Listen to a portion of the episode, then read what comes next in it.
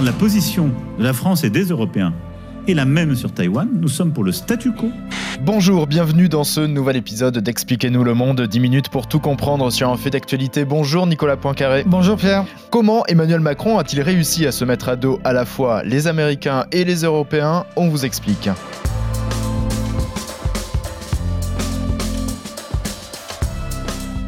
C'est un enchaînement d'événements qui va conduire à cette brouille internationale. Une visite d'État en Chine, des manœuvres militaires autour de Taïwan et une petite phrase dans l'avion retour. Pour Emmanuel Macron, l'Europe ne doit pas être suiviste dans la crise taïwanaise. Pourquoi cette phrase ne passe-t-elle pas auprès de nos alliés? Il y a trois bonnes raisons d'écouter ce podcast, Nicolas. Mais d'abord, on va essayer d'expliquer ce qu'est Taïwan. C'est quoi cette petite île qui tient tête à l'immense Chine? On va se demander pourquoi ces manœuvres militaires autour de Taïwan ces derniers jours. Puis on va voir ce qu'a dit exactement euh, Emmanuel Macron qui a tant choqué les Américains et les Européens. Expliquez-nous le monde. Un podcast RMC. Nicolas Poincaré. Pierre Courade. Et avant d'entrer dans le vif du sujet, on va faire un petit point historique, Nicolas. Oui, parce que pour comprendre ce qui se passe, il faut remonter à la Deuxième Guerre mondiale. Les Japonais euh, colonisaient la Chine, vaincus, ils se retirent et commence une guerre civile entre, d'un côté, les communistes de Mao Tse-tung et de l'autre côté, les nationalistes de Chiang Kai-shek. Et c'est Mao qui gagne, donc qui euh, prend possession de, l'immense Chine continentale, pendant que les nationalistes, eux, vont, se réfugier dans Taïwan, qui est une île à peu près grande comme la Belgique. Qui se trouve à une centaine de kilomètres au large et qui va devenir donc une sorte de deuxième Chine. Il y a donc depuis deux Chines, l'immense euh, République populaire chinoise communiste, euh, capitale Pékin naturellement, et puis la petite République de Taïwan, dont le nom officiel est République de Chine, capitale Taipei, 23 millions d'habitants. Ce qui est important, c'est que les deux pays ne se reconnaissent pas l'un l'autre parce que l'un et l'autre continuent aujourd'hui encore à revendiquer la souveraineté sur l'ensemble, l'île plus le, continent. Euh, Taïwan revendique la souveraineté sur l'ensemble de la Chine que l'on connaît actuellement, la Chine continentale. Et c'est pour ça d'ailleurs que Taïwan n'a jamais proclamé son indépendance, mhm. parce que ce serait renoncer à la souveraineté sur la Chine continentale. Donc les, les, les, deux, les deux Chines voudraient qu'il n'y en ait plus qu'une, la leur euh, euh, en l'occurrence. Alors jusqu'en 1971, l'ONU reconnaissait Taïwan comme étant la Chine, elle avait un mhm. siège à, à l'ONU, alors que la Chine populaire n'en avait pas. Et puis ça a basculé en, 71. Euh, ça s'est inversé. C'est la Chine populaire communiste qui a obtenu le, siège et même une place au Conseil de, sécurité, alors que euh, Taïwan n'est plus reconnu par euh, l'ONU comme un État. Pareil pour le CIO aux Jeux Olympiques. la Chine, naturellement, est reconnue. La Chine a organisé des Jeux Olympiques. Taïwan n'est pas reconnu. Lorsqu'un athlète taïwanais gagne une médaille, eh bien c'est l'hymne olympique qui est hmm. joué et c'est le drapeau aux, cinq anneaux, le drapeau olympique qui est, qui est hissé. Et les États-Unis, avec un peu de retard, en 79, donc un peu après l'ONU, ont fait la même chose. Ils ont reconnu Pékin et ils ne reconnaissent plus aujourd'hui Taïwan comme un État. Mais dans les faits, c'est bien un État. Hein. C'est même un État tout à fait démocratique aujourd'hui, alors qu'il a été une dictature pendant des années et des années, mais depuis le milieu des années 90, c'est un État démocratique et c'est surtout une économie qui se porte très bien, ce qu'on appelle un dragon, donc un pays qui, progresse à forte croissance et qui, euh, produit 60% des composants électroniques euh, du monde, ce qui est très important. Si un jour euh, Taïwan devait être envahi par la Chine, bah, ça veut dire que la Chine mettrait la main sur cette usine à, à fabriquer des composants électroniques. C'est justement l'une de ces raisons qui ont amené à des manœuvres manœuvres militaires autour de, Taïwan? Est-ce que c'est ce contexte à la fois géopolitique et économique qui ont amené à ce regain de tension entre les deux pays? Alors, ce que les Chinois ne supportent pas, c'est l'idée qu'on puisse reconnaître Taïwan. Hein. Euh, et, en l'occurrence, ce qui s'est passé, c'est que la présidente de Taïwan a fait un court séjour aux États-Unis, pas une visite officielle, puisqu'encore une fois, les États-Unis ne reconnaissent pas le pays, mais elle euh, transitait par la Californie en route pour aller euh, en, en Amérique centrale. Et le président de la Chambre des, représentants a accepté, a eu un entretien avec elle et l'a reconnu, ce qui était une façon, puisque c'est un peu le numéro 3 hein, des, des, États-Unis, le président de la Chambre des, représentants. Et donc, il a reçu cette présidente de Taïwan, ce qui a été très, très mal vécu par Pékin. Et c'est ça, c'est cette visite hmm. qui a déclenché les, manœuvres militaires. Et, il y a un petit peu plus d'un an, c'était la présidente de la Chambre des représentants euh, précédente, Madame Pelosi, qui s'était rendue à Taïwan et ça avait également déclenché des manœuvres militaires encore plus impressionnantes. Donc les, Chinois ne supportent pas l'idée que les Américains puissent reconnaître Taïwan et, eh ben, ils ont riposté avec ces manœuvres. Et ces manœuvres, alors justement, en quoi consistent-elles?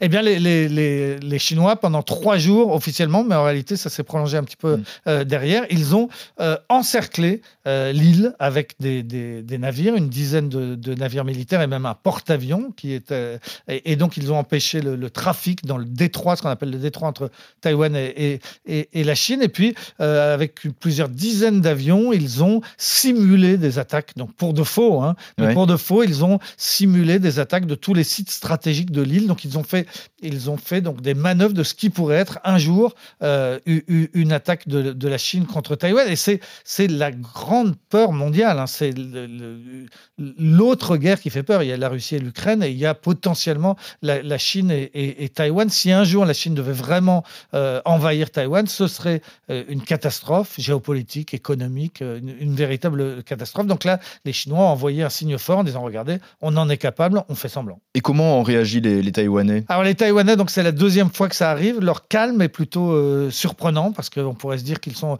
terrorisés. En réalité, ils vivent depuis 1949 dans, ce, dans cette hostilité face à, à, au pays le plus peuplé du monde. Hein. Ouais. Eux sont 23 millions. En face, il y a, il y a 1 milliard, presque 400 millions. Euh, donc, donc, ils ont l'habitude d'être un petit peu sous la menace et ils ont réagi, ils ont réagi avec euh, relativement de calme. Ils résistent grâce au, au, soutien américain notamment. Ils savent qu'ils sont euh, soutenus, mais voilà, petit grain de sable dans, euh, dans ce dispositif, puisque au même moment, Emmanuel Macron était en visite d'État en Chine, et au moment même où il décolle, où son avion euh, décolle, c'est à ce moment-là que la Chine décide euh, de ses manœuvres militaires, et c'est dans l'avion du, du, retour qui le ramenait en France qu'Emmanuel Macron a donné une interview à des confrères, et il a lâché une petite phrase qui ne passe absolument pas auprès de ses partenaires. Effectivement, il a voulu, en quittant la Chine, développer un peu la position de la, France par rapport à ce pays. Il a parlé de l'Europe, qui doit être une sorte de, de troisième superpuissance euh, aux côtés des États-Unis et de la Chine. Donc son souhait, c'est que l'Europe ne fasse pas de, de suivisme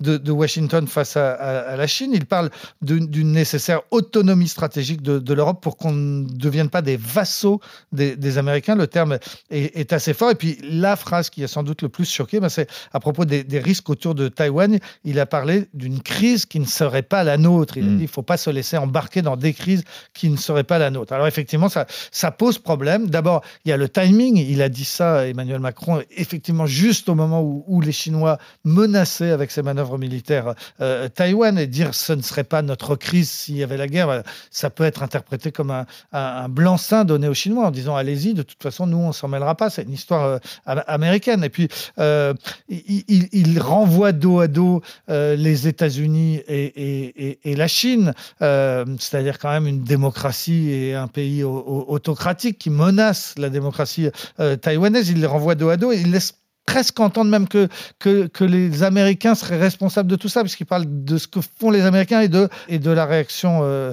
euh, chinoise. Donc voilà, les, les propos ont, ont, ont, ont, surpris dans un premier temps et, et, et, franchement choqué les Américains. Oui, et ils ont même fait réagir Donald Trump, euh, on va l'écouter. And Macron, who's a friend of mine, is over with China, kissing his ass, okay, in China. Donc Donald Trump, hein, avec son langage fleuri, qui dit qu'Emmanuel Macron est en train de lécher le cul hein, des, Chinois, c'est littéralement euh, ce qu'il vient de dire. Euh, les Américains sont choqués, mais les Européens aussi. Pour quelle raison? Oui, alors les, Européens, bah, d'abord, ils sont choqués parce qu'Emmanuel Macron a semblé parler en leur nom, alors qu'il n'avait euh, consulté personne. Peu de la même façon quand qu'il était allé voir Poutine euh, plusieurs fois à Moscou juste avant le début de la guerre euh, euh en, Ukraine. Donc ça, ça avait, ça avait euh, agacé les, Américains. Il y a un, un, leader de la, de CDU, euh, spécialiste des questions étrangères, qui traite quand même Emmanuel Macron d'irresponsable, qui parle de son voyage comme un, désastre pour l'Europe. Il y a des éditos très très sévères dans, par exemple, le Spiegel, le journal de centre-gauche allemand, qui accuse Macron d'avoir été une, une marionnette de la propagande chinoise et d'avoir euh, euh, sans scrupules, sans stratégie, sans égard pour ses, pour ses alliés. Enfin, voilà. Et, et, et toute l'Europe, en particulier les, les, les, pays les plus proches des États-Unis, sont, sont choqués. D'autant que euh, prendre ses distances de, de, de, des États-Unis euh, en, en disant ces crises ne seraient pas les nôtres, on ne s'intéresse pas à Taïwan, au moment où les Américains, les contribuables américains en Mm. particulier, dépensent des fortunes en, en Ukraine pour la protection de l'Europe, et bien forcément ça, ça- ça passe très très mal, en particulier dans les pays euh, les plus atlantistes, c'est-à-dire les pays les plus menacés par la Russie, donc la Pologne, les Pays-Bas, la République tchèque, euh, et puis juste après euh, l'Allemagne. Tout ça a semé un, un gros bazar. Est-ce que c'est un changement d'attitude vis-à-vis par rapport aux anciens présidents de la République française Est-ce que c'est un changement d'attitude de la diplomatie française de, de renvoyer dos à dos sur ce sujet taïwanais en particulier les États-Unis et la Chine? Alors, dans l'esprit d'Emmanuel Macron, sans doute non. Sans doute qu'il se, il, il se re- réfère à la politique euh, euh, gaulliste. Par exemple, De Gaulle sur la Chine a été un des tout premiers pays en 64, donc bien avant les, les États-Unis, bien avant l'ONU, à reconnaître la République populaire chinoise et à envoyer des- à ouvrir une, une ambassade sur place. Donc, et, et- et De Gaulle, on le sait, a toujours pris ses distances de- de- depuis la fin de la Deuxième Guerre mondiale ju- jusqu'à euh, jusqu'à la fin de sa, présidence avec les, les États-Unis. Il était sur cette ligne de l'autonomie, de la souveraineté euh, française. Donc, dans l'esprit d'Emmanuel Macron, non, c'est sans doute pas, pas une rupture. Sauf que, encore une fois,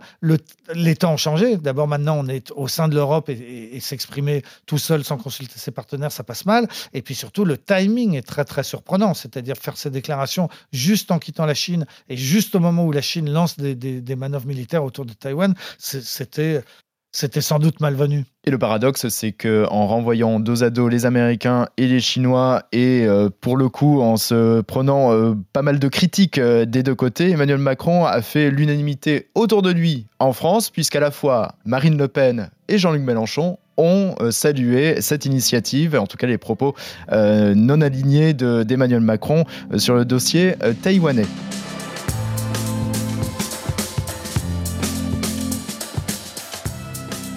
C'est la fin de cet épisode, merci de nous avoir suivis. Si vous avez aimé, n'hésitez pas à en parler autour de vous et à vous abonner. Nous sommes présents sur toutes les plateformes et sur le site et l'appli RMC. On se retrouve la semaine prochaine. Merci Nicolas. À la semaine prochaine, Pierre.